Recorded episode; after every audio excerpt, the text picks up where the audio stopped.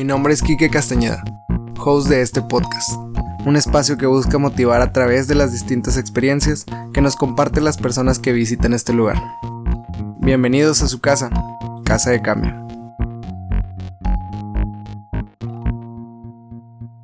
Hola, hola gente, bienvenidos a un capítulo más de su podcast favorito, otra vez, Casa de Cambio. En este episodio vamos en el episodio número 18. Wow. ¡Ay, qué padre! Episodio número 18 y estamos con una cantautora, podría... Sí, es- sí eres cantautora, ¿no? ¿Cómo? Escribes, escribes y tocas tus, tus canciones, ¿no? Ajá. Estamos con. Te voy a pronunciar como tienes tus arrobas porque creo que es más identificable.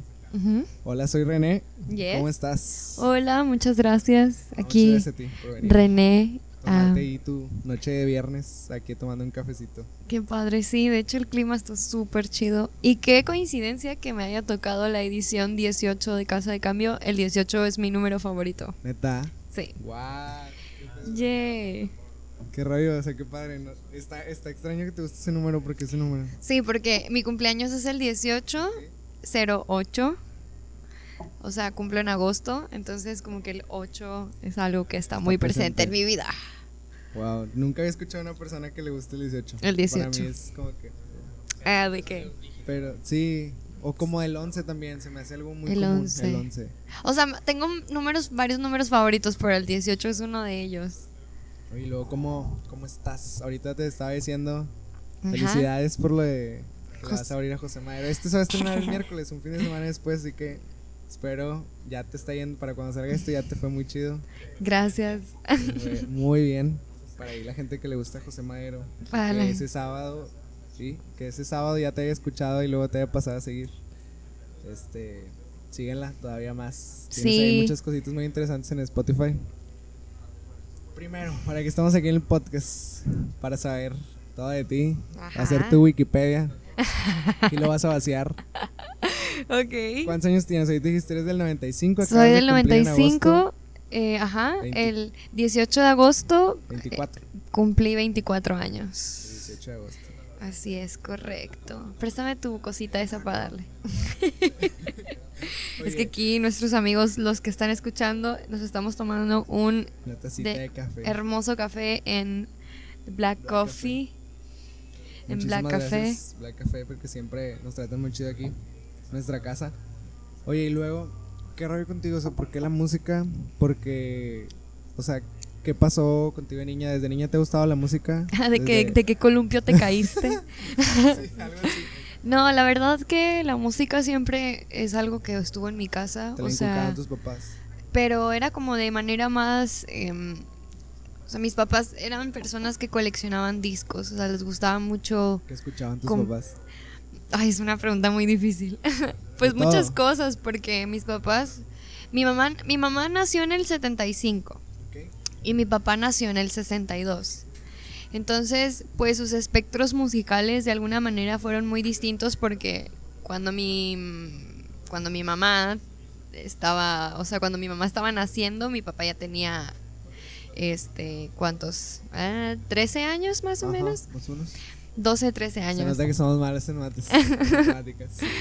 Em, no, sí, 13 años. Probablemente nos vamos a equivocar.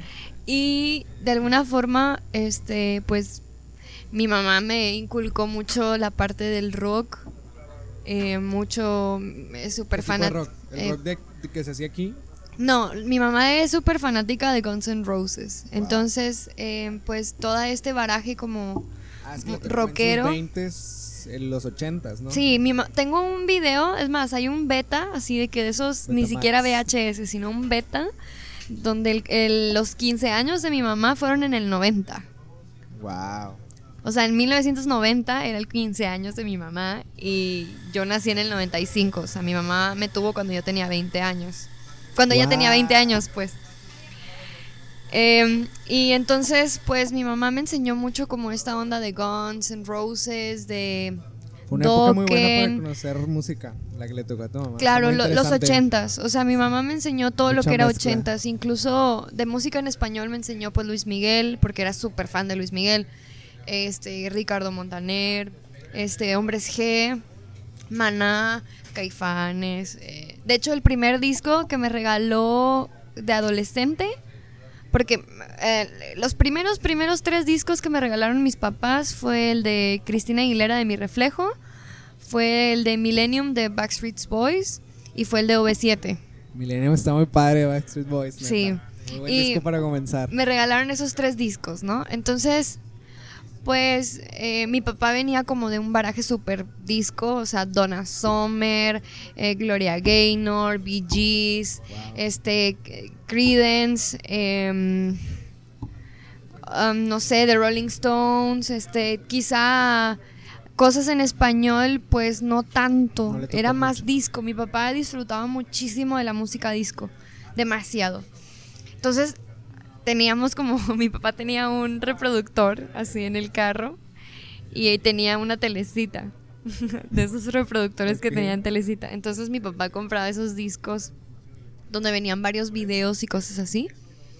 Y recuerdo, o sea, Michael Jackson, Madonna, este, todo como el pop culture eh, O sea, tuviste una americano. infancia con muy buenos artistas. qué Sí, chido. mis papás, o sea, mis papás escuchaban de todo, pues, de todo, absolutamente de todo. Yo re- recuerdo que tanto como el rock, el pop, eh, la salsa, algo de cumbia. Era lo que iba, no había cumbias, no había. Hay algo en Sí había cumbias, sí había... Lo, la parte de la tradición regiomontana me la heredaron mis abuelos. Ok. Mi abuelo es de Terán y mi abuelo me enseñó mucho este, pues, los cadetes de Linares, eh, Ramón Ayala, los invasores, este, los alegres de Terán, Alegres. obviamente. Líricos, ¿no? ¿Cómo? ¿No son líricos los líricos de Terán o son los alegres de Terán? Son los alegres, los Ah, alegres de. Terán. Y pues, o sea, obviamente pues es música, o sea, antiquísima. Sí. Y pues como que no sé, ya llegó un punto en donde obviamente pues fui agarrando mis modas como todo adolescente. ¿Qué Escuchaba fue lo primero que escuchaste así como que ya después de que te inculcaron todo, ahora sí, de tus papás? ¿Qué fue lo primero que tú dijiste? Este es mi artista, Mm, así de pequeña. Pues Shakira, así de que la Porque en ese primera entonces, o sea, ahorita el- que dices Backstreet Boys, yo me acuerdo que estaba sonando. Estaba Britney Spears con sus aretes en el ombligo, estaba Backstreet Boys, estaba en Sync, estaba. Ujú. Había hasta de rock, había de hip hop, estaba Eminem también saliendo, estaba 50 Cent. Había de todo en, ese, en los 2000, los primeros 2000.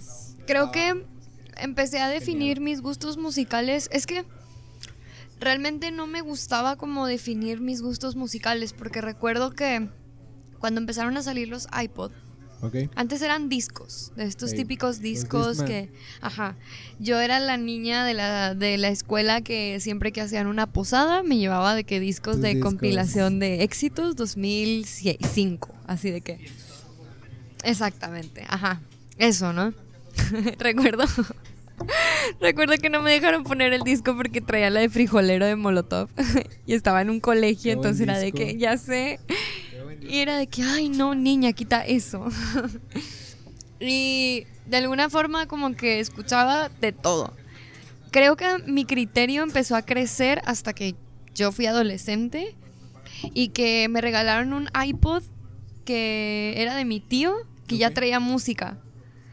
Entonces, pues traía muchas cosas así de ¿Qué- que qué traía, traía? traía Van Halen, traía YouTube, traía eh, Will Smith, traía eh, Jamiroquai, traía, traía demasiadas cosas. Ya ni siquiera me acuerdo. Creo que Alejandro padres. Sanz. siempre como que un tío o un primo es el que te termina inculcando algo así definitivo. Creo que lo más sorprendente que me pasó fue cuando un primo me regaló el disco de eh, Frances de Mute de Mars Volta. Wow, qué gran disco. Ah, exacto. Qué escaso te Yo, regaló. yo tenía eh, como 10 años, 9 años, no Sí, pues, recuerdo, estaba muy joven. Sí, o sea, probablemente, como somos de la edad, probablemente estábamos. Y me puse los pequeños. audífonos y fue, ¿qué? ¿Qué es esto? ¿Qué es esto? De que, ¿qué es esto? ¿Qué estoy escuchando? ¿De dónde? O sea, ¿cómo? ¿Qué? ¿Por qué? Era mucho ruido. Demasiado ruido y... "Ay, ay, ay". Y así de que, what the fuck, ¿qué está pasando? Y ya después fue como... Mis primos obviamente pues eran más grandes que yo y pues me inculcaron, no sé, Daft Punk y todas esas cosas. Como que fui un producto de, de- de música que escuchaban mis ahí. primos. Recuerdo que tenía una prima que teníamos celulares con, con infrarrojo y me pasó la canción de Love de Zoe. ¿Se acuerdan? Wow. Bueno, esas fueron así de que mis primeras rolas que yo era de que, wow, ¿qué es esto? Amo, quiero. Fue como de tus primeras cosas en español. No, bueno, de español. eh, Ah, no, dijiste Shakira. sí, Shakira fue así de que Shakira, Selena. em, no sé, incluso hasta me acuerdo que mi mamá cantaba muchas canciones de Alicia Villarreal. De. Sí, o sea, baraje regiomontano. Y luego, ¿cuándo fue que decidiste? O sea, empezaste a tocar un instrumento. ¿Tú de chiquito, bueno, tú de chiquita te veías haciendo música o fue nada más como que escuchabas sin, sin tú verte en la necesidad de hacer música? O sea, No, em, todo empezó porque mi mamá me inscribió a un concurso de talentos cuando yo tenía seis años. Bueno, siete, iba a cumplir siete. ¿Qué hiciste en ese show? Canté una canción de Selena que se llamaba La Carcacha. ¿Ok? Y traía un trajecito blanco con una boina y unas arracadas gigantes. Y mi mamá me entrenó, fue mi coach, así de que me dijo, a ver, mira, te vas a parar así, vas a O sea, bailar entonces a tu así". mamá le gusta ese- o sea, todo ese rollo del show. Yo creo que sí, yo creo que muy dentro de su alma, no sé qué estaba pasando por la cabeza de mi mamá. Tal vez era una manera de entretenerme, tal vez ella se dio cuenta que a mí me gustaba bailar o... Porque de alguna manera yo viendo videos así, teníamos una cámara de esas cámaras donde metías el cassette y podías grabar video y venía la pantalla, ¿no? Entonces, pues como los videos que grababa mi mamá de mí, siempre era como había música, yo estaba bailando, traía un disfraz puesto. eh, no sé, como que todo el tiempo mis papás me dieron la libertad de si quería usar disfraz de ropa o si quería estar de que pintada de la cara y andar en pañales. Así andabas. Exacto. Y igual, no sé, recuerdo que también habían paredes rayadas en la casa de co- O sea, se te La colores. libertad de ser tú, de Pues ser niña. sí, de yo ser- creo que me dejaron ser muy chiflada, yo creo. y pues Tu mi primer paso fue eso, o sea, el- fue el concurso de talentos. Y luego mi mamá vio que como que bueno, agarré la confianza y yo recuerdo de ir en el carro y escuchaba la canción una y otra vez porque me la tenía que aprender. y es difícil a los seis años. Pues estaba muy nerviosa porque era de que pues yo estoy sola. Es más, recuerdo que unas niñas que no les caía bien de la escuela se juntaron todas así de que en un grupo para bailar una canción la de ¿Se acuerdan de una novela que se llamaba Ami la de la mochila azul? Sí, claro. Eh, bueno, esa, esa canción. Exacto, Dana Paola. Y recuerdo que hasta las llevaron así de que a coreografías y todo. Y yo estaba bien nerviosa porque eran como seis contra mí sola. Y eran varios talentos, ¿no? Recuerdo a alguien que hizo magia. Típico como show de talentos. Y gané el primer lugar. ¿Neta? Sí. Wow. Y mi mamá fue de que, ¡ay, qué genial! Y el premio era cantar en el, de que en el Festival del Día de las Madres. ¿Y luego cuál te aventaste en el día de la Igual, pues era la. O sea, tenías que hacer el mismo acto que hiciste, ¿no? Entonces, después de ahí, me empezaron a inscribir a concursos. O sea, bueno, de la escuela. Ok. Al siguiente año volví a concursar y al siguiente año volví a concursar y así, ¿no? Entonces, esto se volvió como una. Como una manera de. No sé, o sea, me, sentía manera. muy contenta todo el tiempo. Cuando cantaba y cuando me aprendía canciones me gustaba mucho. Era un pasatiempo muy divertido. Porque era mi pasatiempo, realmente. Entonces crezco y hasta como los nueve años eh, entré a otra escuela, me cambiaron de escuela y empecé a aprender a tocar guitarra. Porque ¿A qué edad más o menos? a los 10 años, 9, 10 Estabas muy años. pequeña. ¿No te quedaba la guitarra grande? Pues sí, me quedaba algo grande. Pero de alguna manera la escuela era lo que... O sea, como que ya hasta cierto punto del- de, la, de la primaria aprendías flauta. Sí. ¿En cuál escuela estabas? Yo también en el colegio que estaba era lo mismo. Eh, estaba en el Naciones Unidas. Ah, no. Eso cuando me cambié. Estaba primero en el Cambridge de Monterrey y luego me cambié al Naciones Sí, Unidas. pues todos como que, como que los colegios cristianos o católicos como que Sí, todo yo es lo en colegios. Flauta y luego guitarra. Estuve en colegios toda mi vida. Hasta- creo que hasta, eh, la primaria, perdón, el kinder fue como escuela pública, pero se llamaba San Gabriel el kinder. Pero pues así me acuerdo que tuve que repetir tercero de kinder porque al colegio que iba a entrar tenía que hablar inglés desde kinder y yo no sabía inglés, entonces repetí tercero de kinder. Sí. Wow. Entonces, pues llegué, aprendí guitarra, eh, existió el internet y veía como tutoriales. tablaturas en la cuerda.net. Ok. Guitar. Había otro. Ajá, gui- Ultimate, Ultimate, Guitar. También hacía lo mismo. A Eh, huevo. Foo Fighters y ahí estabas intentándole. Que en la cuerda no, no había música en inglés. No, en la cuerda no había música en inglés. No, y aparte Ultimate Guitar era. O sea, era tablatura. La cuerda muchas veces te ponía los puros acordes sobre la letra. Exacto. Estaba medio acá extraño. Estaba extraño. Pero estaba bien porque de alguna manera ahí fue donde aprendí de que ah, do es C, re es D, de que mi es E y etcétera. Y luego fui como aprendiéndome canciones y yo era este ser como, o sea, de la, la- la típica eh, reunión familiar donde la prima o el primo o el tío lleva la, la La guitarra. guitarra. Y como, ah, mira, vamos a cantar una canción y etcétera. Entonces me volví una especie de rocola. Que siempre llevabas tu guitarra hacia las reuniones. Sí, o pum, así nada más de novedosa para que me vieran. Eh, para- O sea, Aparte era no te como... daba nada de pena, ni con tu familia, es así como que. mm, Siempre fue no, muy natural. siempre fue muy... Ajá. Y me gustaba sobre todo como cantar con mis... Todavía me gusta cantar con mi abuelita y con mi mamá, como a veces bonito. cosas. Porque mi abuelita pues creció en una época en donde las canciones tenían que aprendérselas del radio. O sea, me decía, es que yo me aprendí las canciones de escucharlas en el radio.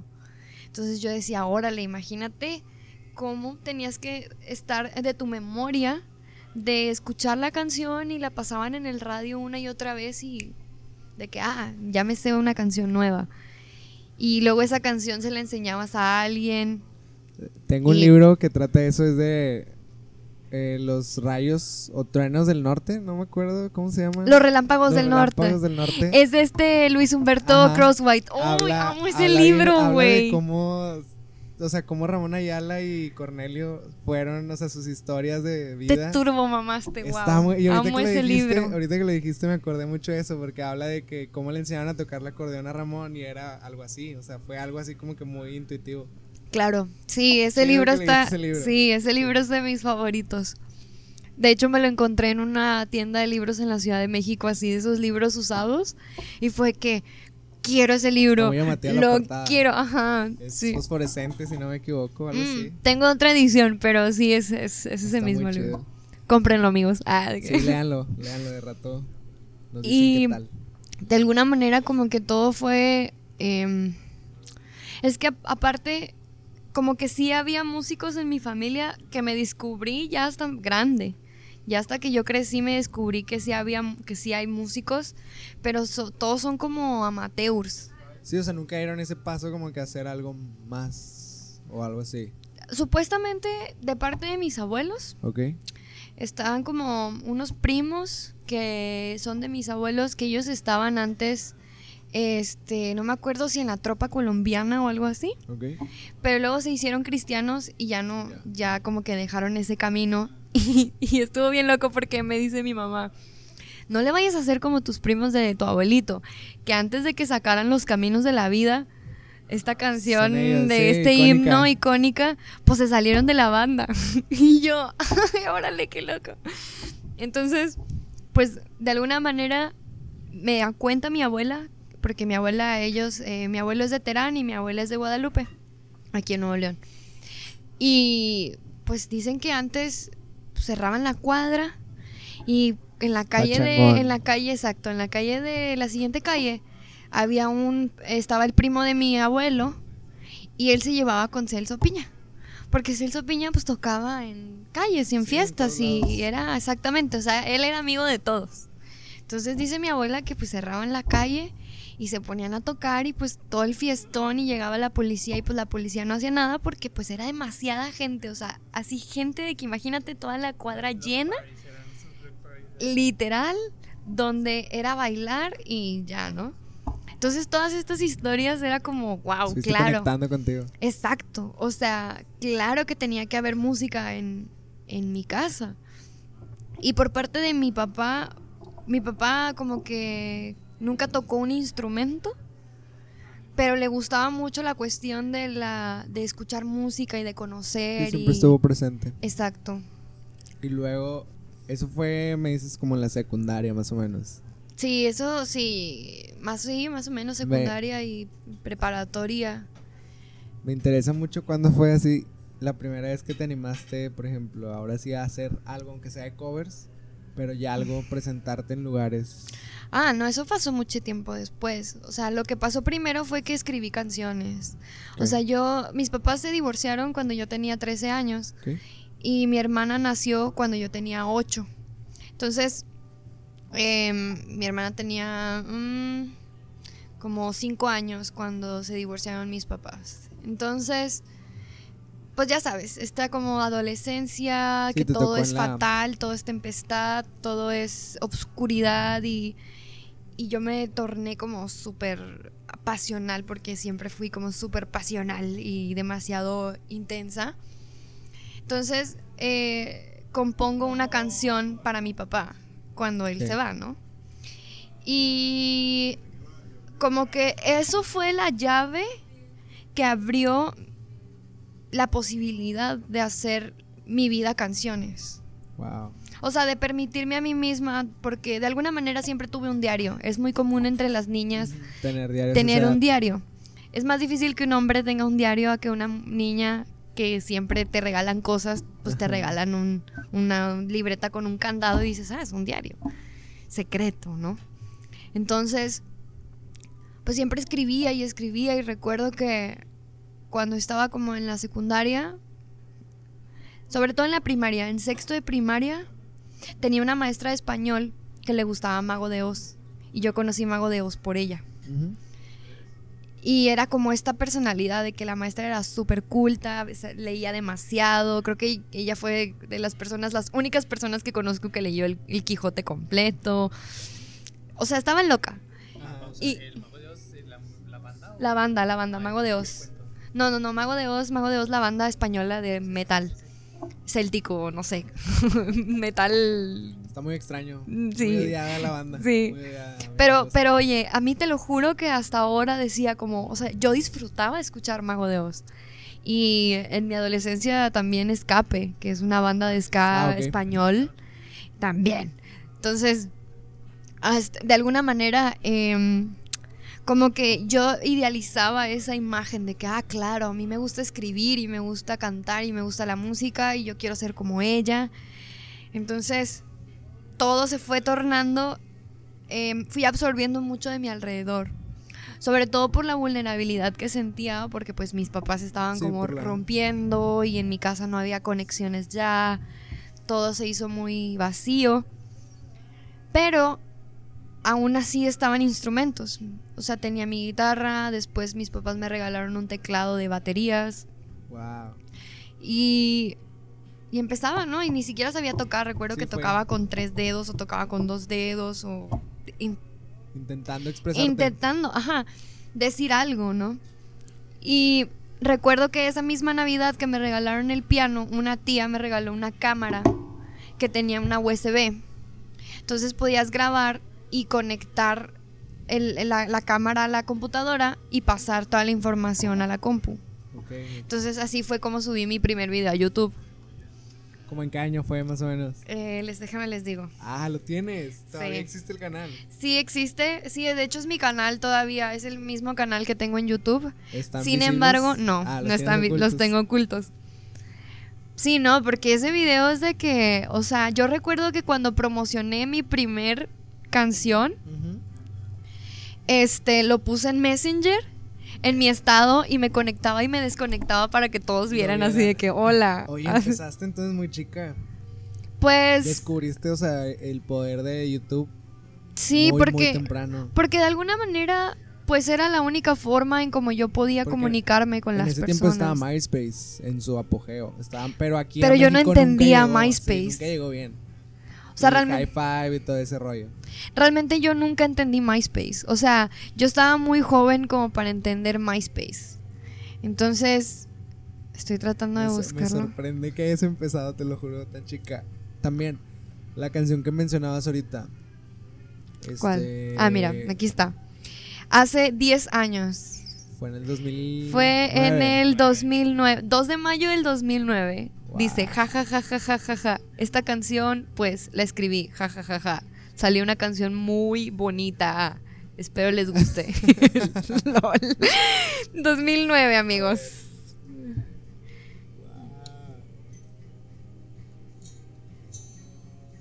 O sea, capo y todo. ¿Cómo se llamaba la canción? Se llama Fotos ya rotas. Esa fue la primera, primera canción que hice. Esa es la que hiciste para tu papá. Era lo que te iba a decir. ¿Qué le pasó a esa canción? Y cantaba como Enrique Bumburi, porque me gustaba mucho Enrique ah, pues en Bumburi. la escuela española también. Claro. Escape, mago Dios, todo eso. Y luego empezaba a subir videos y empecé a subir videos y empecé a subir mis canciones a YouTube. Hacía covers también. Hice covers de Gracias a la Vida, hice un cover de Shakira que llegó a 13 mil visitas, no sé por qué. Esto fue en el 2012.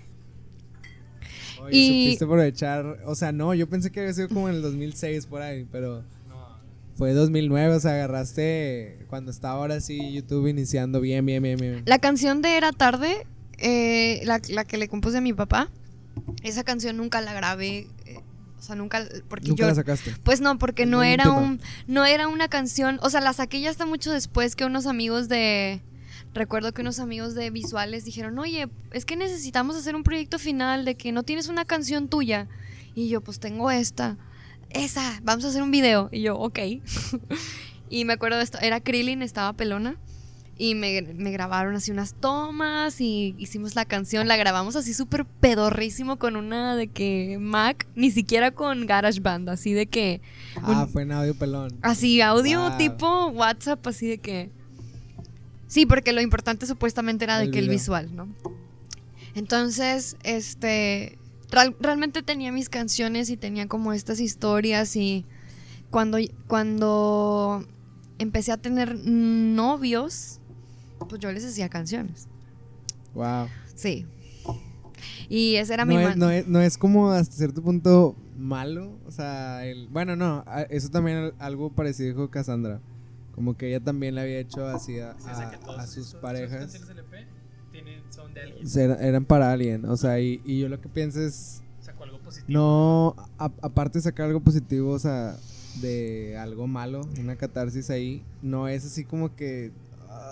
chin, o sea, ahí va a estar siempre él. ¿Sabes que no? O sea, ¿sabes que siempre he escuchado de que es que hacer música es terapéutico? Es que la música es, un, es como hacer terapia. Es que escribir es catártico y es como... Y de alguna manera, sí. Muchas veces no tienen que ser reales las historias, puedes Exacto. escribir. Creo que ya como después de todas estas cosas que he vivido y los cursos que he asistido, porque obviamente fui como, eh, como diríamos aquí, managing the craft, o sea, como puliendo las herramientas y buscando cursos, me metí a estudiar música, Ok. porque, bueno, empecé a escribir canciones, entré a la, a la preparatoria y en el momento en que yo entro a la prepa empiezo a concursar en estos eh, certámenes de la Unicanta. Que pues De antes... hecho, te conocí ahí un amigo. Claro, Me recomendó de ahí un amigo que se llama Juan Fernando. Estaba contigo en la prepa. claro. O sea, de alguna manera yo en la preparatoria exploté así toda mi creatividad en esos concursos. Porque tanto de ganar no era tanto el que yo quisiera ganar, era el hecho de hacer música para, para presentarla. Sí, ándale, era la plataforma, la- el concurso para Y- mostrarte. Y lo genial de todo era que tenías la oportunidad de que tu rola la grabaras en un estudio.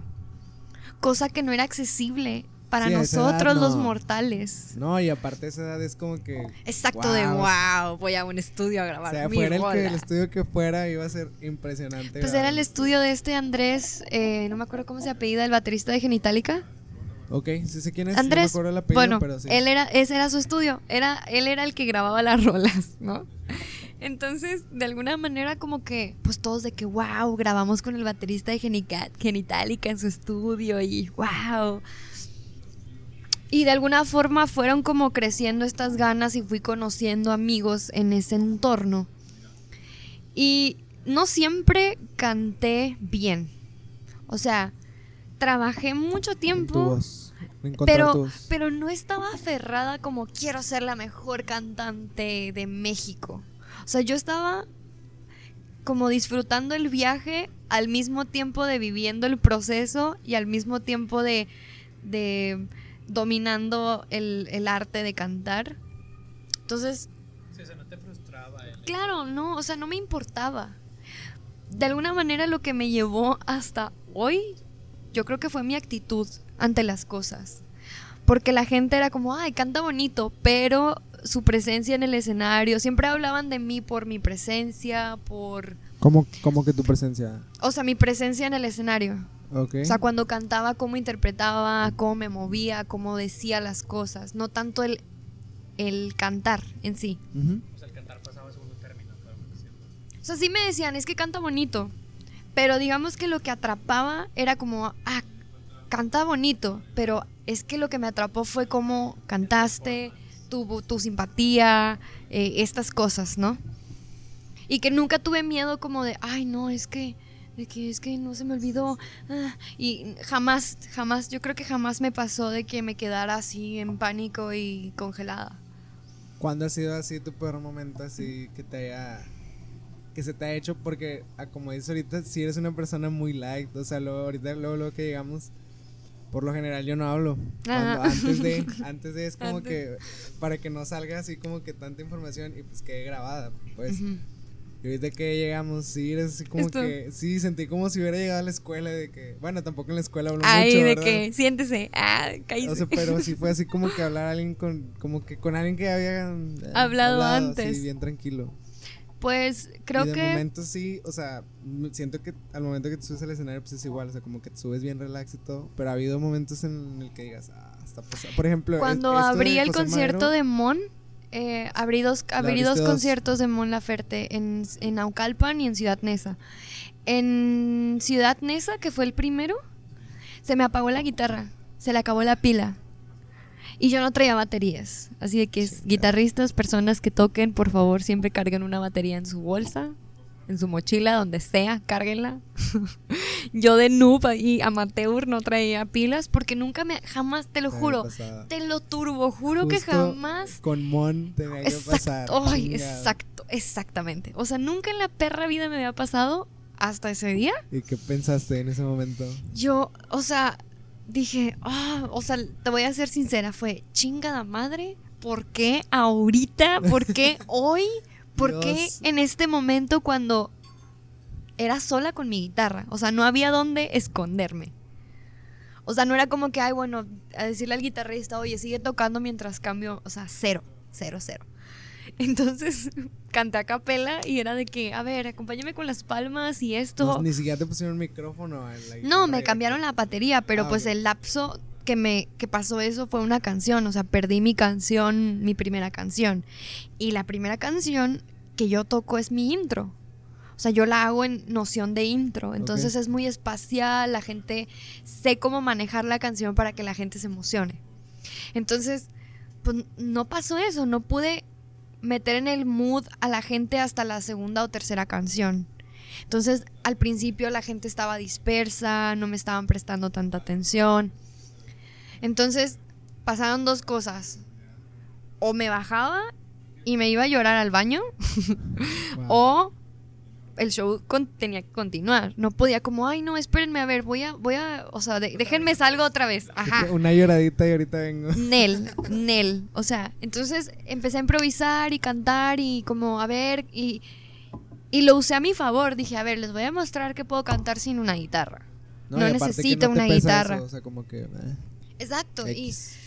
y luego ya como que estaba, como que el, el- mi manager por parte de la disquera, Ok. estoy firmada con Ah, Universal. sí, ahorita, ahorita Ujú. quería tocar ese tema. Eh, y pues bueno, de que llega y me dice, oye, súper bien, de que qué bueno que pudiste como manejar esta situación, ¿no? Entonces, esos han sido los pequeños detalles. No, y aprendes. Pues Y ahorita ya aprendo. dijiste, ya tengo que cargar una pila, o sea, Sí. era algo que, pues. Te, Traigo te cuerdas, tocó pila, todo. a lo mejor a la mala, pero pues, de alguna u otra manera lo tenías que, que aprender. Exacto. O sea, yo creo que no hay manera, eh, la- o sea, lo que yo puedo hablar de mi experiencia con las canciones, porque yo no vengo de familia de compositores, eh, vengo de una familia que es amante de la música. O sea, vengo, vengo de una familia donde la música es ese color que le da, que le da vida a las Como el cosas. soundtrack. Exacto. O sea, vengo de una familia que respeta la música y que sabe que es un arte y que sabe que, o sea, existió gente como Juan Gabriel, como José Alfredo Jiménez, como, no sé, Napoleón, Camilo VI, Wow. Leo Dan, Qué este Ramón. Ayala, eh, acá. Entonces, de alguna forma, el hecho de que yo no eh, me haya dedicado a la música y a escribir canciones no fue una novedad para mi familia.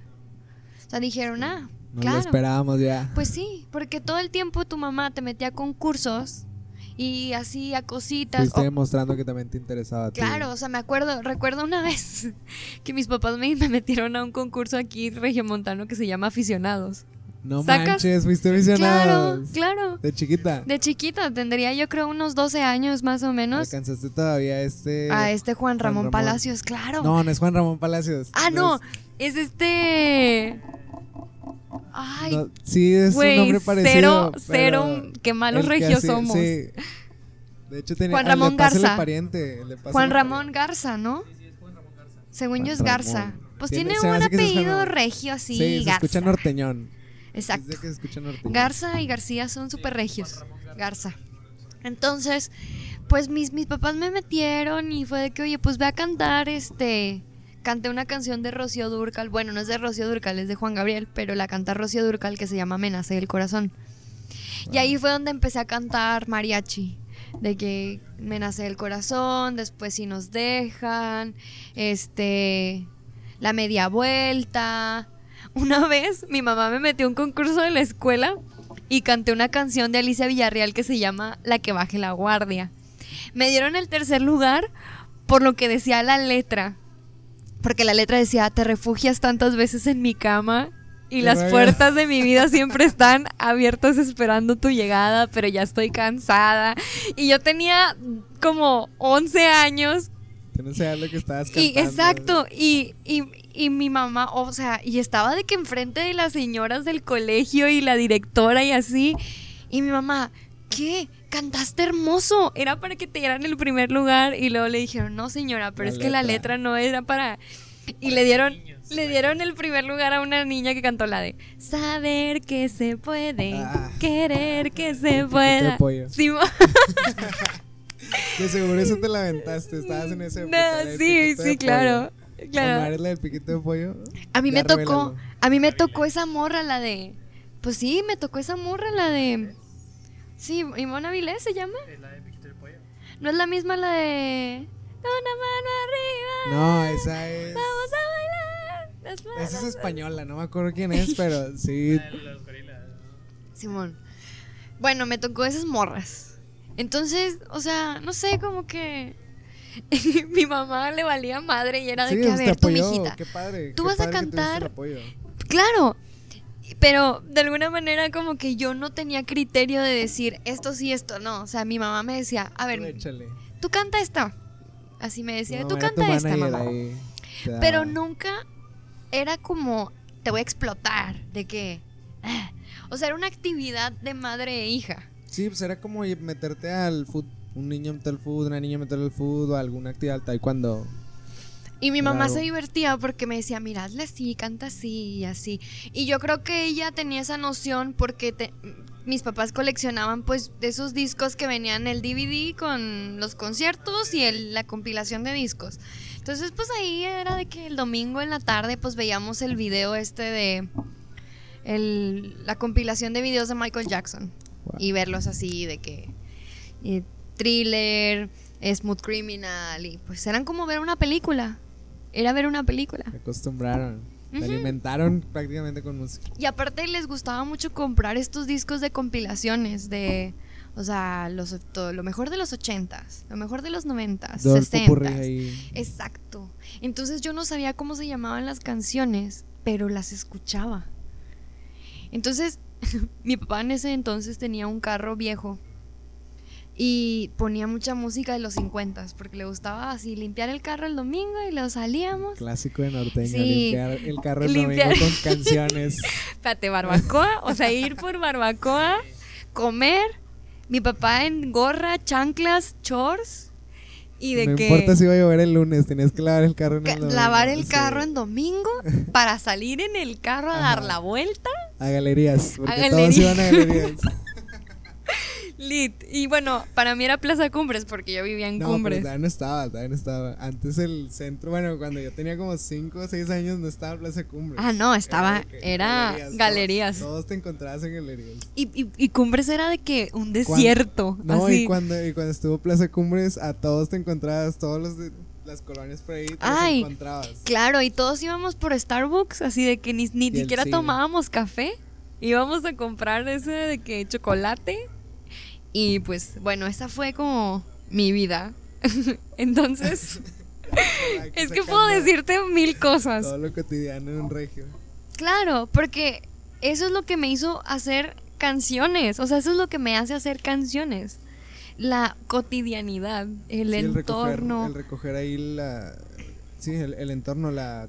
Lo que leí, mi primer amor, el- todas mis parejas que, me, que rompí su corazón y que me rompieron el corazón, mi familia, el divorcio de mis papás, eh, la emanci- mi emancipación cuando cumplí 18 años, em, el conocer historias de amigos, las drogas, el alcohol. eh, sí, todo te alimenta para. absolutamente todo me hizo como entonces de alguna forma entro a la termino la preparatoria aquí en la en la UAN UANL de mm, el obispado. Sí, soy vaquera. Vaquera la dos. vaquera de la 2 entonces em, me metí a estudiar diseño de modas. ¿En dónde? en el CEMAC Porque yo quería como aprender a coser y mi abuelita nunca quiso enseñarme, entonces dije, bueno, me voy a meter a estudiar diseño de modas porque Sí, quiero que coser. Y pues, de hecho, tengo un tatuaje de una máquina de coser. O sea, es tu otra pasión, se puede decir. O ¿Sabes la qué? dejaste inconclusa.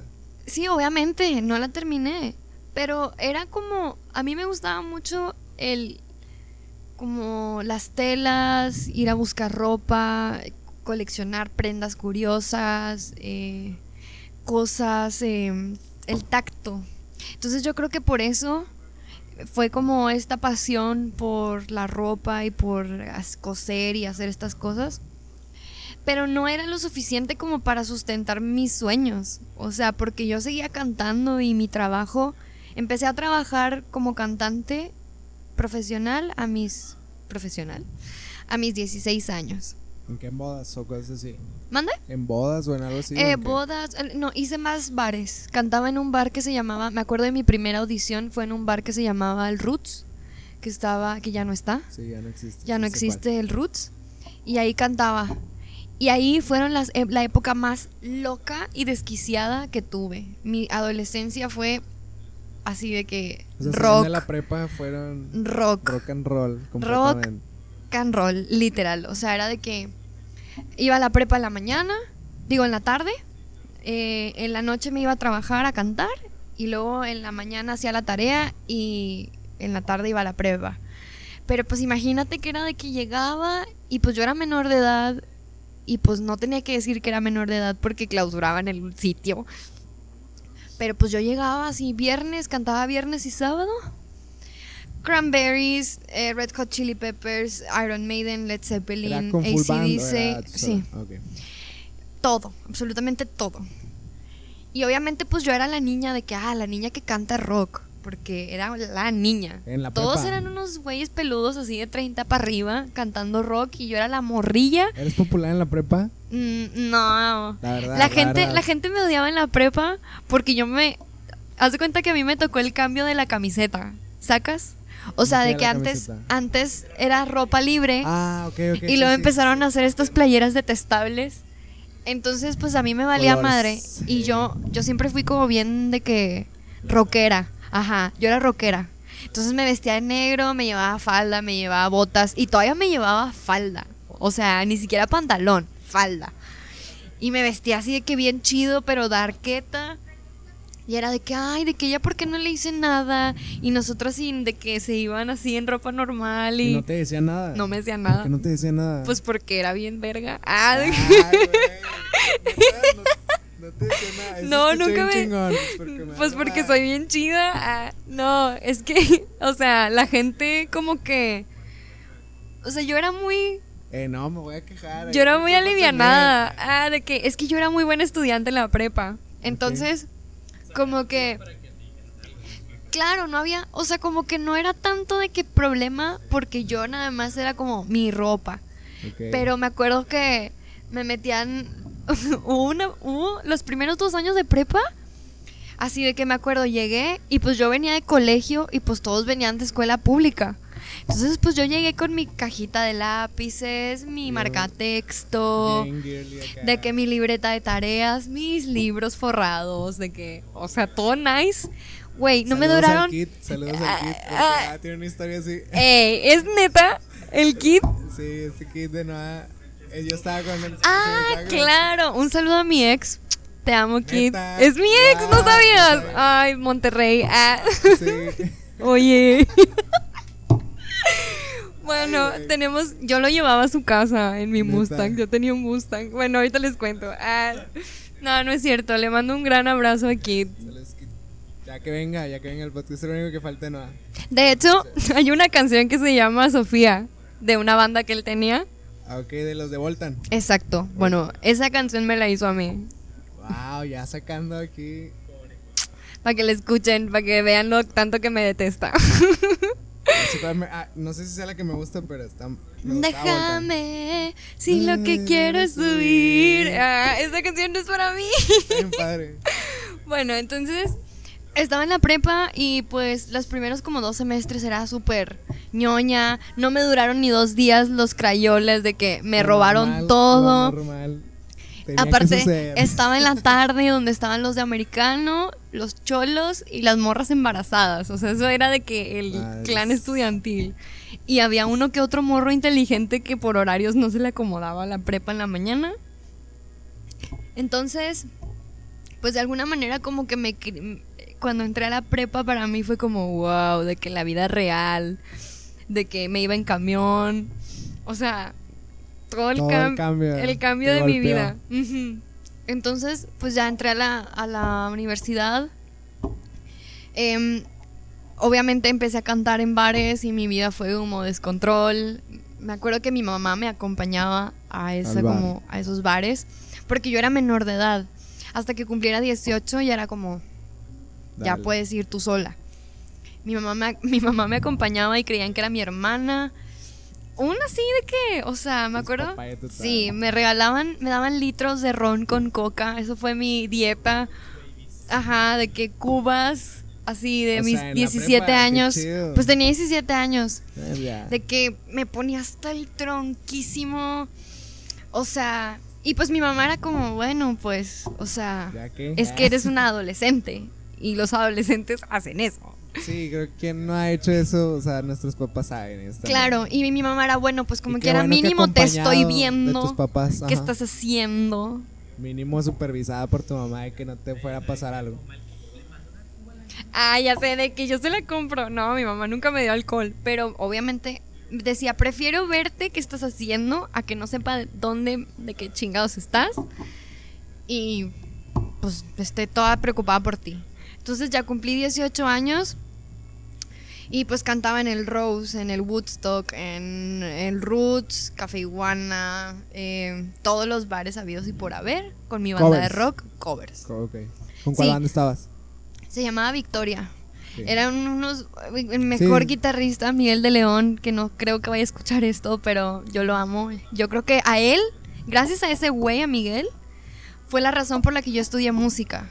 Porque él sabía que yo hacía canciones y me dijo, güey, ¿por qué no te metes a estudiar música? Y yo, no, es que me voy a hacer toda fría. Sí, puedes perder como que muchos tienen miedo de estudiar música de perder el sentido intuitivo y ahora hacer, hacerlo todo consciente. La sensibilidad, ah, entonces de que me dijeron, ¿sabes qué? Me dice, inténtalo, güey. O sea, a ver, y yo, ok, está bien. Ya entré toda huevada, me salí de la facultad, digo, de modas, salté a música y obviamente lo que, lo inevitable pasó. Claro que me hice súper de que todo lo pensaba y quería hacer las progresiones más chidas y las melodías y la letra. Claro, todo. Pero me enamoré tanto. O sea, era como una noción de wow. O sea, ya entiendo por qué es, por qué es esto. No sabías que lo querías, pero el momento que entraste sabías que... Mi cabeza sí. explotó, así. Y obviamente el ambiente como clásico, pues yo entré a estudiar música cuando tenía 18 años, casi 19. Ok. O sea, de que literal, yo empecé a estudiar música grande, de, de conocimiento, teoría, solfeo, eh, todo esto, ¿no? Entonces para mí todavía es nuevo, porque sigo estudiando, ya no estoy en la escuela, pero sigo estudiando, pagando clases y yendo y guitarra y Sí, es como- metrónomo. es como y- cualquier cosa que estudies, o sea, tienes que aprender siempre, ¿no? Para mantenerte al tanto de las cosas. O sea, no, no es como que se actualice un, o sea, un acorde, pero pues sí hay que... Te vas especializando. Sí, ca- va recogiendo cosas nuevas que tal vez, o perfeccionando ahí técnicas. y. Claro, y de alguna manera como que em, fue, fue todo conectándose de un momento. Es más, yo hasta todavía a mi actualidad pienso que si yo hubiera estudiado música desde chica, o sea, que si mis papás me hubieran metido a estudiar música desde chica, tal vez mi llama se hubiera apagado. Si no hubiera sido lo mismo. No hubiera tenido la madurez, porque incluso cuando yo entré en la facultad de música los primeros, el primer año, tiré hueva así, no hice nada. De que nada, absolutamente yo seguía aferrada de que no, es que la música no se piensa. O sea, yo tenía otra cosa pasándome por la chompa. Aparte yo ya trabajaba, entonces era para mí de que, güey, pues estoy trabajando, ya estoy ganando dinero de esto. Mientras todos los morros están estudiando do, re, mi, fa, sol, la, si, do, re. Yo ya estaba haciéndolo en acción. Entonces yo me sentía de que, wow, soy, de que soy, wow. Después empecé a estudiar jazz cuando tenía 20 años, gracias a Oscar Sensei. No sé si Oscar ustedes lo conocen, es un guitarrista de aquí. Oscar González, pero le dicen Sensei. Me dice, oye, ¿por qué no cantas jazz? Y yo, ¿por qué debería de cantar jazz? Ni siquiera sé qué es eso. De que no sé qué es eso. De que no, no sé. Ni siquiera sabía decirte Louis Armstrong, nada. Cero, yo no sabía qué era eso. Y me decía, es que no hay cantantes de jazz. Y tú eres cantante. Tienes una puerta ahí. Y yo, pues bueno. Y empecé a escuchar jazz y dije, ah, chinga, ¿qué es?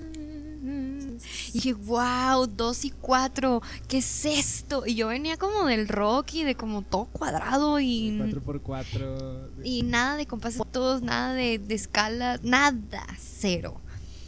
Entonces, pues fue como, güey, qué pedo, está con madre esto, güey, de que improvisación, claro, de que claro. Era como dibujar en el piso, así con crayones Sí, y es muy libre el jazz. hermoso. Y ahí fue donde el jazz me dio mis buenas cachetadas de, eh, o sea, ¿me quieres? Pues a ver, ¿cuánto me quieres?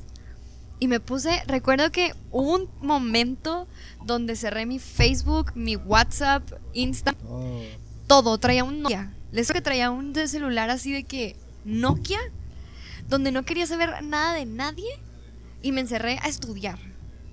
Y así, jazz, a estudiar, a estudiar música, a escuchar música, me levantaba, me ponía a estudiar, tocaba el piano, me la pasaba estudiando todo el tiempo y no quería saber nada de nadie. Y no hacía canciones, o sea, las hacía, pero decía, no, es que eso no es para mí. Yo no voy, o sea, tengo que aceptar que esto no es para mí. Yo voy a ser cantante de jazz. o sea, Ilusa. interpretar jazz. Sí, yo estaba de que, claro, yo voy a hacer jazz y se acabó, ya no voy a hacer nada más, voy a... Sí, que de hecho el jazz es muy pretencioso. La gente que lo sigue es muy pretenciosa. Al principio. Al principio. Me entró el gusano, así de que me invadió el gusano y me... me engusané mosqueándome así un año y casi dos años en no quiero así le hablaba yo creo a un amigo que también era jazzista y nos juntábamos a tocar Y a beber vino. no ni siquiera y a discutir sobre de que Kim Ki- Kierkegaard y de que Sartre finos, ¿no? Ah, no cero o sea y yo escuchaba de que reggaetón y era de que qué asco no Muerte al que es muerte al reggaetón, muerte al rock, muerte a toda esa basura. Así. Entonces dije, no, no, no. ¿Sabes qué? Claro, porque yo venía de una vida de que, o sea, yo a mis 21 años, 20, yo estaba en una montaña. Ah, porque toqué, hubo un tiempo donde toqué con una banda que se llamaba Viento Wirikuta. Y era reggae. Entonces imagínense super mota, de que, o sea, reggae, Bob Marley. Tuve un novio que era Wow. super reggae, así de que era un güey con rastas y escuchaba puro reggae y yo escuchaba obviamente puro reggae. O sea, yo a mis 20, 19, 20, yo estaba en una montaña en Año Nuevo comiendo ayahuasca de que rezándole al venado azul. Entonces cuando llega el jazz fue como, a ver, cálmate Relájate. relájate. O sea, ¿qué quieres? ¿Qué es lo que quieres con la música? O sea, entonces yo fue de que, güey, pues es que no sé qué quiero. O sea, hago música, hago canciones, pero en el jazz, pues eso, pues es pop y es para los mortales, pero yo quiero ser, yo quiero ser John Coltrane, así de que yo quería convertirme en Ella Fitzgerald. Yo quería ser Billie Holiday. Yo quería ser Sarah Vaughan. Yo quería ir al Thelonious Monk Institute. Soñaba con. Que de hecho gané una beca de Conarte. Este, y me financiaron un verano en UNT, North Texas. Ok. Es una escuela que está aquí en Texas, en Denton. Que de ahí se, grabó, se graduó este Roberto Verástegui, un pianista súper famoso en la escena manos. del jazz. Entonces, este, pues yo dije, claro, ya me estoy acercando. Ahí quiero ir. Ya los estoy aburriendo. Ah. No, no, dale. Yo estoy, yo estoy, estoy, no Entonces, te quiero interrumpir, ah, es lo que no quiero hacer. de alguna manera, pues dejo el jazz porque me estaba consumiendo y estaba como volviéndome muy gris. Porque Sí, ya o ni sea, si- pierdes, pierdes ahí, es, no sé cómo compararlo, pero No sé qué me pasó Te que mi saturaste, alma te saturaste. Exacto. O sea, mi alma se secó tanto que fue, ¿sabes qué? Ya no quiero hacer esto tampoco. Ya detesto, o sea, no es que haya dicho detesto el jazz, pero llegó un punto en donde dije, ¿saben qué? No voy a alcanzar la iluminación. Ahí nos vemos. Abandono el jazz de estudiarlo así rigurosamente. Aparte tenía un maestro que era de que literal me hablaba de que ¿qué estás haciendo? ¿Estás estudiando o no estás estudiando? ah, como el de la película. Como el de Whiplash, El de literal. Whiplash. Tenía un maestro así de que, ¿qué estás haciendo? ¿Estás estudiando? A ver, así. Y de que, incluso, Pues, hecho, gracias a ese es güey. Es jazz, ¿no? Incluso lo que toca. gracias a ese vato, a ese maestro que tenía, me salí de la escuela. Porque él me decía, ¿qué estás haciendo estudiando ahí? De que Puedes estudiar tú estás, sola. estás perdiendo el tiempo de que... Porque en ese entonces pues yo estaba estudiando música clásica en la facultad de música y tenía una maestra eh, pianista eh, rusa, pues muy exigente y yo lloraba todos los días porque era, me decía, es que tú ya estás muy grande, tú, tú ya no vas a aprender nada, vas a, tú ya estás muy grande, deberías de estudiar música clásica, digo, deberías de estudiar para ser maestra de niños. Y yo, cállese señora, de que yo quiero tocar. Mozart, de que yo quiero... Claro, porque mientras más tocaba piezas clásicas, me gustó, o sea, no sé, encontraba ahí... No es que quisiera ser la gran pianista, pero Te sentías a gusto, quería aprender a hacer las cosas bien. Quería aprender a tocar una pieza clásica bien. Conocía a Bartok, conocía a Debussy, conocía a Mozart, conocía a Chopin, conocía a Mendelssohn, conocía... Conocí mucha música clásica. Que yo escuchaba y decía, ¿qué carajos es esto? Está hermoso. Quiero. Y aparte, era genial salir de la facultad de música y al concierto de la orquesta es ahorita a las 5 de la tarde y todos los alumnos teníamos entrada gratis. Entonces imagínate, salías de clases, te ibas y te sentabas así con tu chaquetín y escuchabas de que la sinfonía número no sé qué de quien sea. Grandes clases. Y tú así de que, wow, wow. Y es que ya una vez que le encuentras el sentido del por qué están haciendo eso, o sea, por ejemplo, yo, ah, yo no podía sentarme a, a escuchar música clásica hasta que como que medio me metí así de que, a ver, ¿qué es esto? ¿Qué es el otro? Y escuché el de... ¿Cómo se llaman estos? No, no, te quedo mal, no me acuerdo. Pero que es como que es una figura y sobre esa figura va otra entre los entretiempos, no me acuerdo cómo se llama. Solo sé que ¿Rondó? está- no, solo Eh, sé que está en sol. En sol, no sé qué, no, no me acuerdo. Es de... No sé, pero o sea, hasta que no enten eh, son como tipo... Son como escalones y entre esos espacios que hay entre los escalones Ajá. este, lo vi con Jaime Altozano. Creo que fue la Ah, claro. manera en la que pude entender por qué hacían eso. O sea, y era como que era una era algo que no hacían todos los Los músicos. eh, ajá, en esa época era como que si hacías esto es tu graduación, o sea, es como que pudiste hacer una pieza que logra este juntar todo esto, así que esto es como que tu graduación y es como ahora sí me senté a escuchar completo eso y fue de que wow, o sea, es súper diferente. Es increíble. hasta que no, o sea, hasta que no te sientas a investigar qué hay detrás, ahora sí encuentras ahora sí el sentido. Yo creo que mi error, así algo que yo le diría a la Sofía del pasado, sería, debiste de haber sido un poco más paciente. Querías comerte el mundo. Exacto. O sea, yo quería entender todo rápido ya, pero no, no saborearlo. Es como cuando tienes un taco y está caliente, ardiendo, y tienes tanta hambre Que- te vale madre y te lo metes a la boca caliente y, y te quemas y te quemas. y te quemas. Pero no, no, no sabes a qué sabe. Pero tenías tanta hambre que te lo tragaste y ni siquiera sabes a qué te supo, de qué era. Eso fue lo que me pasó. Entonces, ahorita que, ok, todo esto nos lleva a que yo hacía mis canciones y yo conocía a un tal Morenito de Fuego. Sí, sí sé que estás muy cerca de Un él. güey loco de De rastas. ras- Ya no, ya no. Ya no, ya, ya, de una rasta. Ya no tiene rastas, tiene una. Y él estaba buscando corista. Y yo, ah, pues si quieres yo me lo aviento. O sea, te contactó a ti. Exacto. Y no me hablaba porque, porque yo era, o sea, yo era una morra muy... ¿Cómo lo conociste? Lo conocí porque su hermano tocaba en una banda donde yo cantaba. Ah, ok. Era, esa banda era de rock ochentero. Se llamaba Rod ¿Cómo se va Lowen. conectando todo? Monterrey Ah, es un. Monterrey es una moneda de 10 pesos, güey. O sea, todo el mundo se conoce. Pues no te digo que sacamos aquí Sí. ahorita. o sea, claro. Entonces, de alguna forma, em, todo me, me habla y me dice, oye, ¿quieres ser mi corista? Y yo sí. Me aprendí sus rolas. Canté en Pal Norte, en un Pal Norte donde, donde fue él. Y pues yo estaba en los coros y súper chido, ¿no? Entonces, ¿Tú estabas cuando estaba María Piedra o fue antes? Eh, no, María Piedra fue después.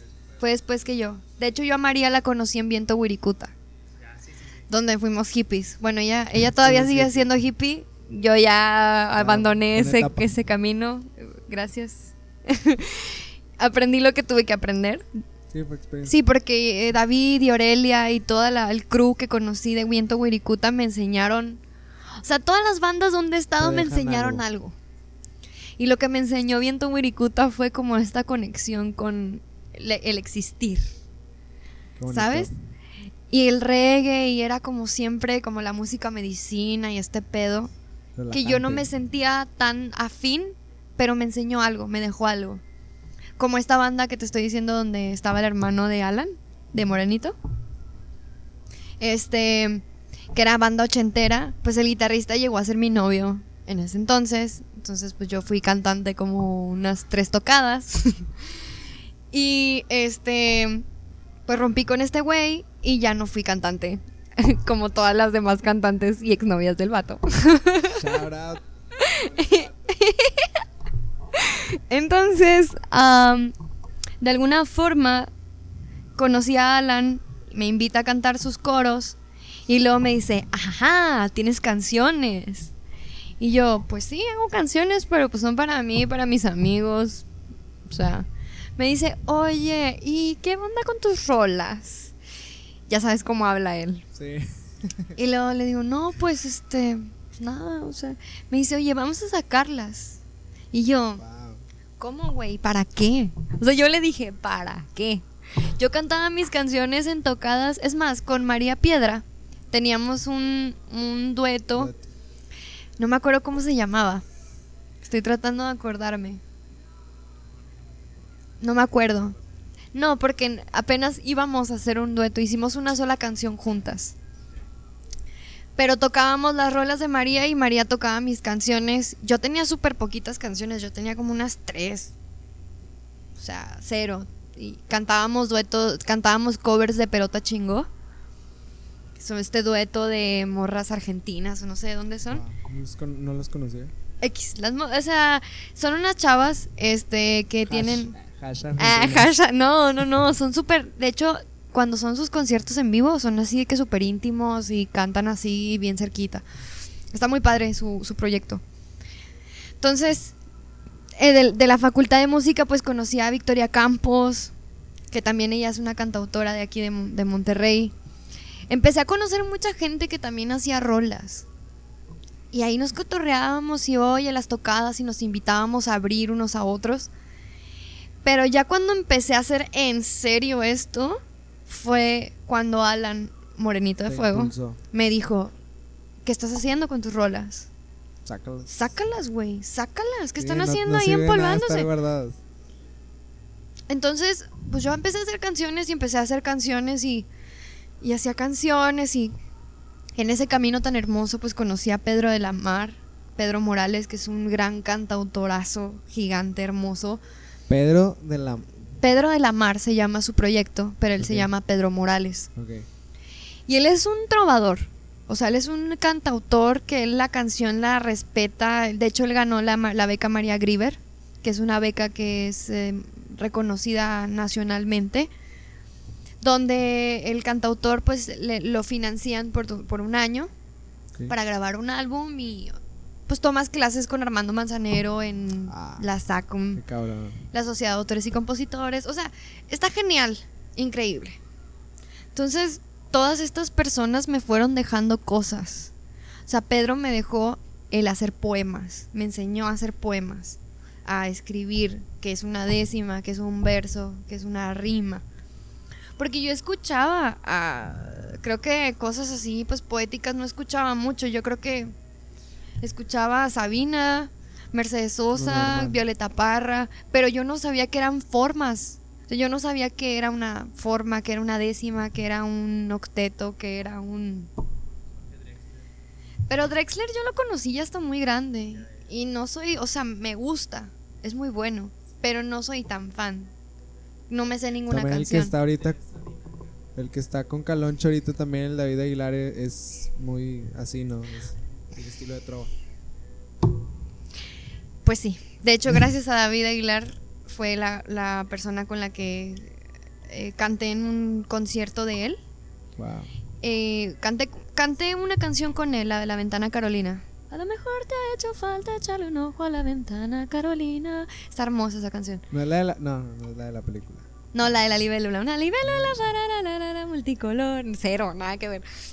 Y este canté en un concierto donde él estaba en el cantoral. Wow. Y pues, y pues yo fui. Lugares muy chidos. Y me, me gané un concurso que hizo en Instagram. Fui yo, otra chava que se llama Sofía Campos, una cantante brasileña que. No, cantante argentina que creció en Brasil.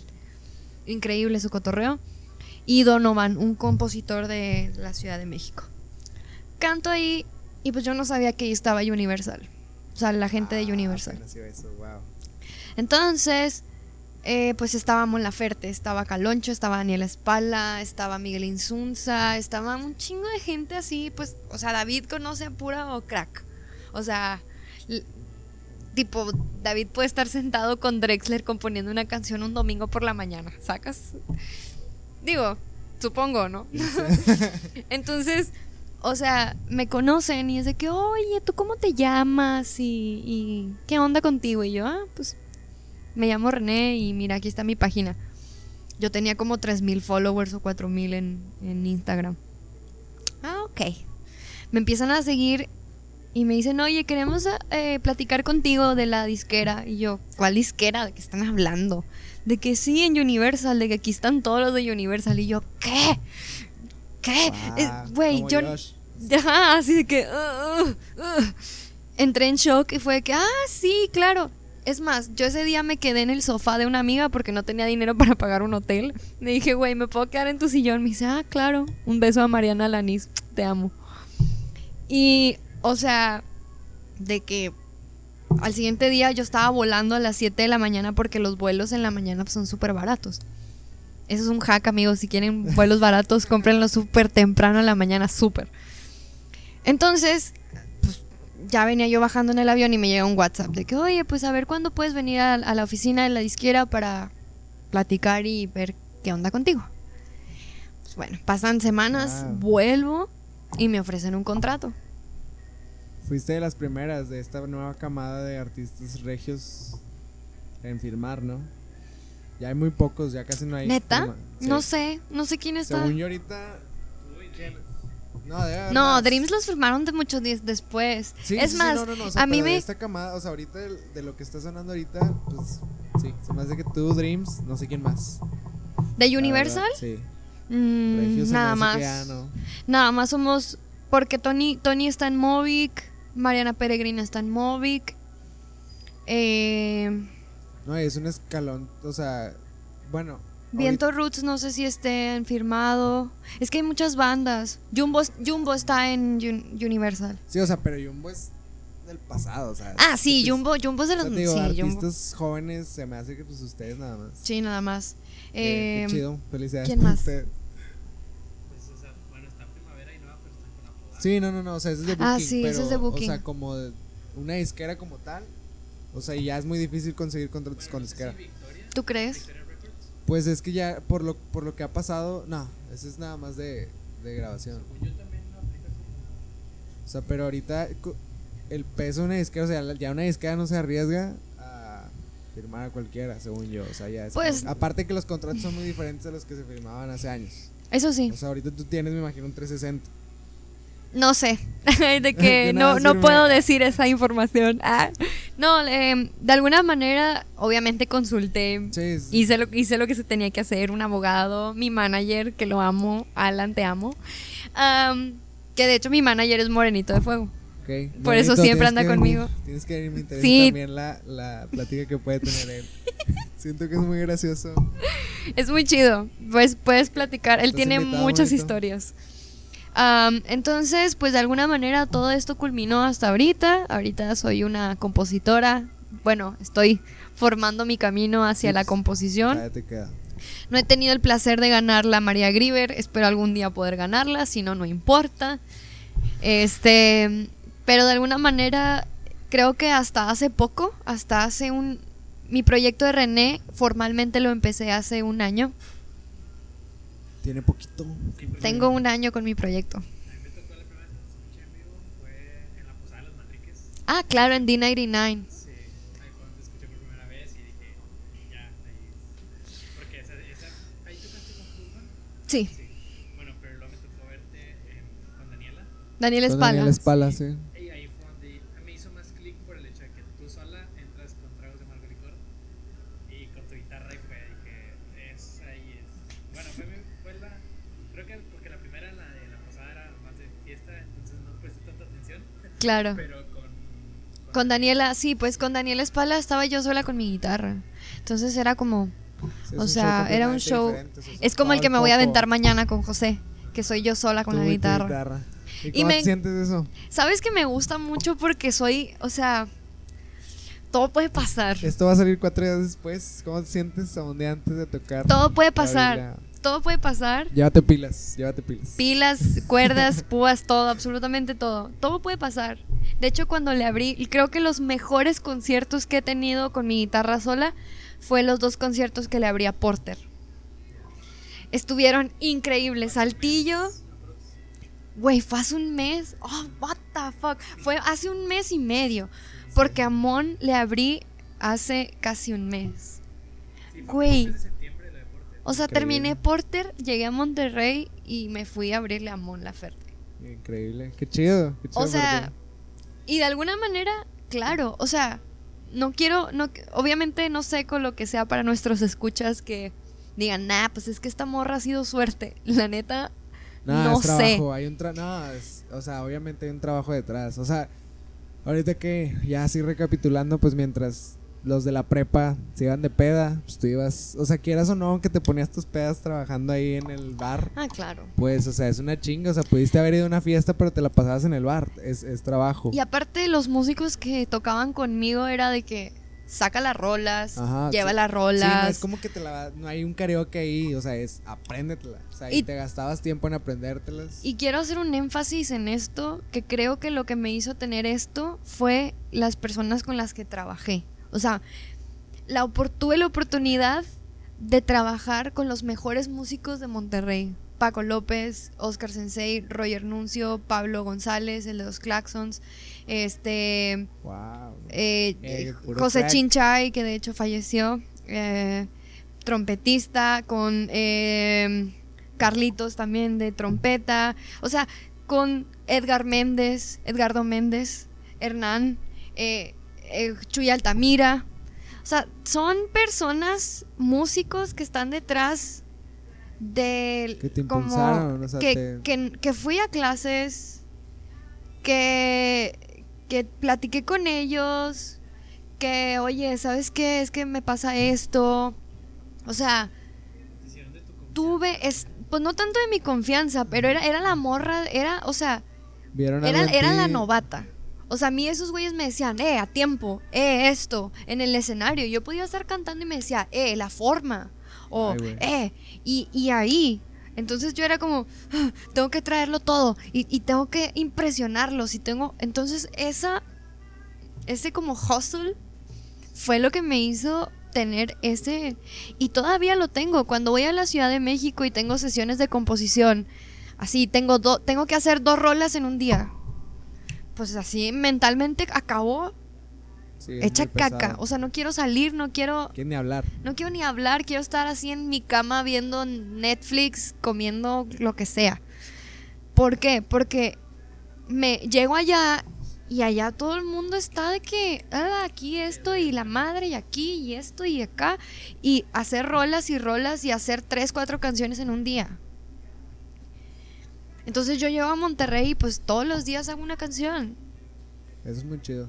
Muy buen ejercicio. Exacto, y la voy a sacar, no sé, pero mi cabeza está, está es, al es un tiro. trabajo, es un trabajo. Mi cabeza está funcionando. Sí, o sea, muchas personas no lo ven así, o sea, como un trabajo. O sea, no es como que te tienes que estar Ay, esperando la inspiración. No tienes que estar esperando la inspiración, sino que ya ahora sí es escribir. La inspiración due- duerme conmigo ya. Ya somos, ya somos pareja. pareja. Ah, no, no es cierto. O sea, no, tipo, el hecho es, que- es que es hermoso. Es como esta relación, o sea, la relación que el artista tiene con la inspiración es amor. ¿Qué significa esto? Que si tú estás o no estás, yo te voy a querer.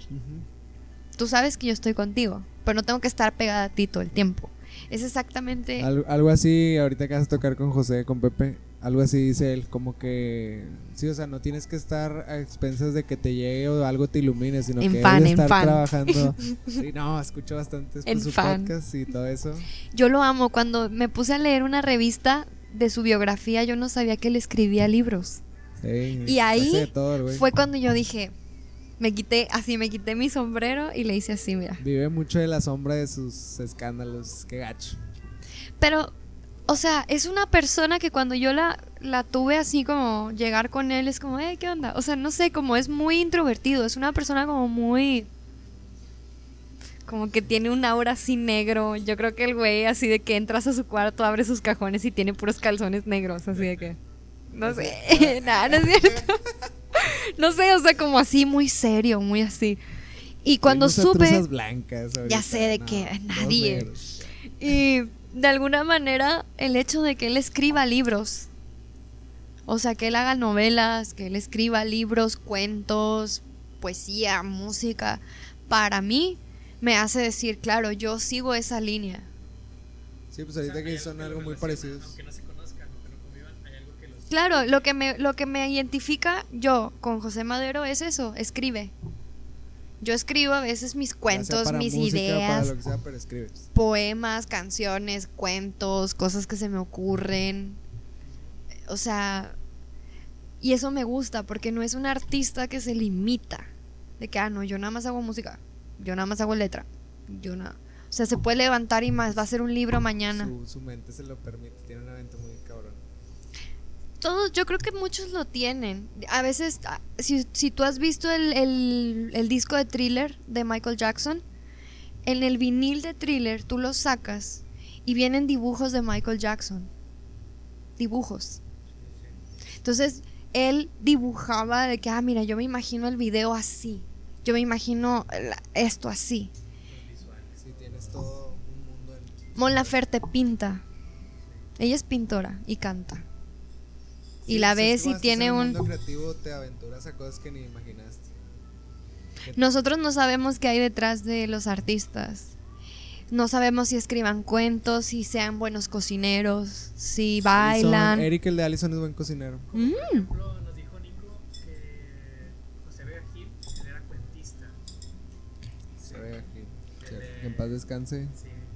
Este, que él era artesanos, bailarines, eh, a lo mejor ha de haber artistas que son buenos contadores, que son buenos, eh, sí, Administrador. administradores. Sí, hay unos que se encargan hasta de su propia banda. El, Sabes, cuando fui a Live Out a ver a Laura Pergolesi, a Elpi, el pi. Y yo la empecé a seguir porque yo la veía, pues ella se viste muy rockera, muy así como Como obscura, Bunbury. como Bumburi, así como toda de negra, café. Ya sé, no, no, ella es única. En- entonces, exactamente. Entonces, cuando me di cuenta que ella era una morra como, como bien clean, no se droga, no toma, no fuma, linda muy, persona. una persona como muy transparente, dije, eso es. O sea, hace su trabajo. La escuchas cantar y canta impresionante. Eso. Uno como, o sea, tú como artista dices, sí, claro, eres una persona, tienes problemas. Todos tenemos problemas. Todos. No hay nadie que no tenga problemas. Y si no los tiene, los buscas. o lo que sos, claro. Porque no puede estar todo tan bien. Sí, no, todo es color de rosa. Entonces dices, güey, cuando encuentras a un artista que se regocija en su trabajo y lo disfruta y no necesita De nada más. de nada más, no se pierde, talento. no se pierde, eh, se concentra, porque la vida de artista es muy duro, Sí, muchas veces llegan. Es no, muy dura. Si no me drogo, no puedo, no puedo hacer esto, no puedo hacer el otro. es muy dura. Y he, vis- y he visto amigos increíbles músicos que no son artistas, amigos, te digo, gente de facultad de música, gente cercana, Perdiéndose irse a la mierda. Por ese por tipo de estupideces. Por creer que el dolor físico es permanente cuando es temporal. Y, y- y los ves y de repente pasan dos meses y los ves demacrados en drogas, en alcohol, en malas amistades, malas relaciones. Y te estoy hablando de gente, o sea, no voy a decir nombres obviamente. Así yo tenía un amigo pianista increíble. Se apagó, se fue. Wow. Entonces, dices tú, güey, tienes un talento hermoso. O sea, ¿cuánta Tienes gente un poder en tus manos, en tu ser. he tocado en casas, así de mi trabajo? He tocado en casas de señores, así de que ni te imaginas dónde hay casas aquí en Monterrey. Así, de que pasas una loma y debajo de no sé dónde hay una casa así enorme y gigante. Y lo que ellos pagan es por escuchar música. Y esa diferencia de todo el dinero del mundo no importa porque tú tienes algo que ellos desearían, que Sí, es por algo están pagando. tocar un do en una guitarra. Me explico. Y ahí fue donde yo entendí de que, ah, ok. O sea, esto es algo que me conecta con quien sea. Así tengas todo el dinero del mundo, o, o vayas y toques a la macroplaza y esté un borracho. Porque a veces agarro mi bocina y me voy a, a, a la macro a tocar. Y ahí llegan así los señores con las manos sucias así de cemento y llegando de trabajar. Y están así con su mochililla y están ahí. Bigotones gordos así que ni te imaginas que me, que me escuchen a mí. Mis canciones pop. Sí. Y se quedan escuchando. De que, ay, te aplauden y ahí se quedan. Y dices tú, güey, no me, no, no, o sea, no hay ninguna diferencia. Fue la música. La música es universal. Es un idioma universal. El, en el mejor de los mañana en el complex a estar en la macroplaza. Es el mismo idioma. Todos hablan ese idioma. En la del Valle o en. Donde En sea. cualquier país, todos siempre la música es algo que siempre está presente. Wow, así vamos a cerrar esto. Hay algo muy bueno. Hizo un dueto con Beck. Ah, sí. sí, Ay, sí. pero eso, eso no es nada interesante. Eso fue una coincidencia. Pero está chida la anécdota. Les voy a, les voy a presumir que me dijo que cantaba bonito. Eso fue lo único que voy Es alguien que está muy presente aquí en Monterrey, no en la ciudad Beck.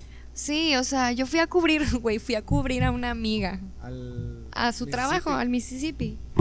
Entonces la chava pues no fue porque andaba en no sé dónde, creo que en la Ciudad de México. Entonces pues yo vi un vato muy interesante, dije, ¿quién es ese güey? Ese vato es artista o es No, algo. Tiene aura de, artista. pues es que llega todo flaquillo, un sombrerillo así, hipster. Dije, ese vato o es pintor o es, o sea, ese vato es algo. Aparte güero, güero, güero, súper turbo, güero, te la bañaste. Entonces llega y así que está sentadillo. Y llega la chava que viene con él y se me acerca y me dice, oye, ahí está Beck. Por favor, trata de que se suba a cantar. Hazlo, o sea, súbelo. ¿Qué le dijiste? Y yo, güey, ¿cómo lo voy a subir? Ni si, ¿Qué o sea, hiciste? the fuck? O sea, ¿cómo? Entonces me dice que, ok, ya, empezamos a cantar y la madre. Y luego ya pues le empecé a hablar de, oye, de que pues si quieres tocar una canción, aquí estamos nosotros para, o sea, de que, y ya empecé de que se idea. suba, ya sabes, ¿no? Mis dotes de, de, sí, sí, sí, buenas noches, ¿cómo están? De animadora, ya sé. Y llega, pues dice, ah, pues como que estaba sentadillo y hace, sí, está bien, y se sube, güey. Vato. Ya estábamos casi, o sea, pues iba con mis músicos. Bueno, no son míos, pero, o sea, iba con los músicos. De que, ¿quién es ese vato? Y yo así de que, no güey. muy- No, es muy reconocible a simple vista. Ajá, el guitarrista sí sabía que era Beck, pero el, ba- el bajista y el baterista era de que, güey, ¿quién es ese men? Y yo, pues es el vato el de eso, ama perdedor. ¿Quién es ese vato? Y yo, ay, güey, se va a subir a tocar. Le dijimos, ten la guitarra. Y él, no, no, no, está bien, ustedes toquen. Y nosotros así de que, güey, en la madre. Espérate, o sea, de que, oye, pues me, me dice, ¿cuáles de mis canciones se saben? Y yo, y yo le dije, ni más le dice que, y volteé a verlos y todos así de que, güey, pues es que no nos sabemos ninguna. Güey, te sabes la chona. Imagínate todos los, todas así grabando, güey. Y todo ese momento sucediendo y todos grabando eso y nosotros con la presión de la gente. y luego llega una morra así de que a ver adelante y empieza de que se nos queda viendo así con cara de pendejos. Toquen. Y luego le dice a Beck, Of course you are super famous. It's like everybody knows your songs around here. Y nosotros así de que, morra, cállate. Así de que, güey, no digas nada. Así típica morra sanpetrina de que se quiso lucir. Entonces, de que... Saludos a la morra. a la- San saludos a la morra No hables no Entonces- metas tu cuchara en todos lados, por favor. Güey, el vato de que el guitarrista dice, güey, no, güey, yo no me la sé, yo no me la sé. Le digo, vato, está en, o sea, nos metimos, ultimateguitar.com. Y ya de que empezar, ya sé, gracias, un saludo a los Ultimate Guitars, gracias. Salvando culos desde el 2002. Así que- Desde, desde tu primaria. Güey, entonces el vato dice, ah, está en re, ok. Y, le- y luego dice el guitarrista, no, no, yo no la voy a tocar. Le digo, dame la guitarra. Y se la quité. Y empecé a tocar el re así de que medio llameado. Ting, ting. Y luego Beck me voltea a ver y me hace como, ah, ok, ya, es la de, la de Loser, la de Loser. Y de que, sí, sí, esa. Y luego me dice, oye, ¿puedes cantar coros conmigo? Y yo, ¿cuáles coros, güey? Me dice, ah, de que so I'm a per-". Dije, ah, ya, ya sé, ya sé cuáles coros. Y lo me dice el guitarrista, tú dame la guitarra y tú vete a cantar coros. Y yo, maldito güey, o sea, Se si, güey, si te lo sabes, mm, A mendigo. a lo mejor tuvo que escucharla para. ya Sí, sí, obviamente. Ya de que el vato ya empezó a tocar ahí. mm. Y yo así de que, pues, así como que, pues nada más había un micrófono. Entonces estábamos así de que los dos agarrando el micrófono y de que, ah, chido. Y todos de que, mames, güey, qué pedo y así. Y ya el vato empezó de que a rapear y de que, y yo así de que, ah, sí, a huevo, de que Beck. Y así. Y güey, yo no me sabía la Se rola. veía muy bien, se ve que se la estaban pasando muy bien. Muy Y ya, so I'm a perdedor. Y ya, de que se bajó y me dijo de que, oh, you sing pretty well. De que no sé qué. Yo de que, ah, gracias. Y ya. Chingón. chingón. Sí, de hecho tengo un video con él. Ah, Ah, ok, tienes ahí el video de las, las historias. Timón. Porque, porque un, un compa me dice, ah, le mando un, de que le mando un video de que está sentado y luego me dice, ¿qué? ¿Está beca ahí, güey? Y le digo, Simón, me dice, dile que qué pedo. O sea, me lo dice obviamente jugando. Y, y el video fue hasta Y luego, punto- y luego le digo. le digo, aquí estamos de que. fue hasta cierto punto viral. O sea, al siguiente día el, el live out, como que aquí andaba Beck echándose, tirando el pedo. Güey, el, el lugar estaba vacío, era domingo a las 12 de la noche. Sí, pues, no o sea, de ¿quién chingados sale a tomar a las 12? La chava San Petrina que fue. Lit. Vato, para los 20 minutos el bar ya estaba lleno. O sea, alguien dijo que estaba ahí. Y yo así de que, güey, yo ya me voy, tengo que viajar mañana a Ciudad de México, ahí se ven. Y ya me fui. Wow. Bueno, gran manera, con gran anécdota de Ay. despedirnos del podcast con algo bien inusual. Alguien que toque con Beck, alguien que canta con Beck de la nada. Un saludo a mi compa Beck. Ay. Saludos al compa Beck. Cuando quieras puedes caer el podcast. Sé que va a estar cabrón, pero no hay pedo. Eh, no, es nada, es imposible. Así, ah, bueno, sí, eso demuestras ahorita. Nada es imposible, Ya güey. un día estás cantando en la macroplaza, el otro día abrazando a Beck y grabando una historia con, con él. Así que muchísimas gracias por venir. Ay, Muchísimas- Esto va a gracias. salir el miércoles, pero así que para estos días yo digo que ya te fue muy bien con Pepe. Espero Gracias. vaya todo, todo muy chido. Te pongan nervioso, no va a pasar nada, va a estar todo chido. Síganme como hola soy René Sí, en redes, redes Hola, soy René sociales. con doble E, la última E, este, en todos lados. Y este, ¿qué más sigue para ti próximamente? Nada, pues yo creo que eh, Seguirle tureando. seguir eh, tureando, creo que hasta el próximo año. La próxima presentación va a haber una en mm, Café Iguana en noviembre. Este, ah no, diciembre. ¿Con quién? Este, no sé todavía los detalles, pero va a haber una en diciembre para que lo esperen. Y en noviembre creo que no hay tocadas próximas ahorita. Ah, ok, entonces para que esperen la diciembre, para que te sigan en redes sociales, solo soy René, en todos lados, muchísimas, eres muy chida. Gracias. Gracias, Kike. Tan, tan, no sé, Tan platicadora. Así como que bien simple, bien chido, o sea, todo bien relax, neta, muy chido. Gracias por tomarte la tarde del viernes aquí a venir a echar café como las doñitas que somos. Gracias, a Black Café Gracias a Black también. Café, que aquí estamos ya en su cierre, ya hay una disculpita, pero muchísimas gracias. Qué gracias, chido. Ciel, arroba Ciel Navarrete en todos lados. El mío, arroba Kike Casmo en todos lados para los que me quieran seguir. Ahí hay más capítulos en mi, en mi Instagram. Están todos los capítulos que van 18. Este es el número 18. Por si quieres echarte otro. Hay de músicos, este. ¿Qué más? Eh, del radio, Cassandra gente de radio. Sí, o sea, de hecho hemos, ha sido la esta temporada ha sido casi de puras mujeres. Qué chido que hay mujeres haciendo trabajos muy, muy chingones. Ahí estamos, hermanas. Así que nos vemos a la próxima, en el próximo capítulo. Mu- Muchísimas gracias a los que nos escuchan y que nos vemos a la próxima. Hasta luego. Bye, bye, bye, bye, bye. bye.